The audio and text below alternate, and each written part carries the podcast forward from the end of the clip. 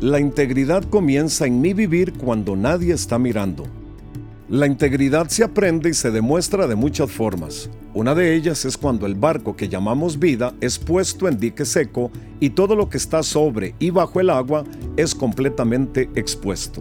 En estos momentos disruptivos de la vida es cuando más mostramos la integridad que poseemos. La integridad es casi tangible. Cuando la encontramos sabemos que hemos encontrado confianza, es fascinante ver personas que viven por lo que se podría llamar como superhonestidad. Hombres y mujeres que viven a nivel del alma.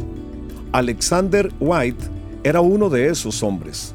Era uno de los héroes predicadores de la Escocia del siglo XIX. Un día se le acercó una mujer que lo bañó en palabras de alabanza. Él sabía que la mujer era sincera, pero también sabía que este tipo de palabras no eran para que él las recibiera. En respuesta a esta señora le dijo, Señora, si supiera qué clase de hombre soy realmente, me escupiría en la cara. Vale más el buen nombre que el buen perfume. Eclesiastés capítulo 7 versículo 1. La integridad comienza con honestidad en la fuente de la vida, a nivel del alma.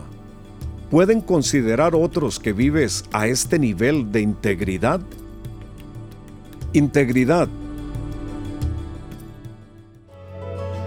Gracias por acompañarnos. Para mayor información de este y otros podcasts, visita maspodcast.com.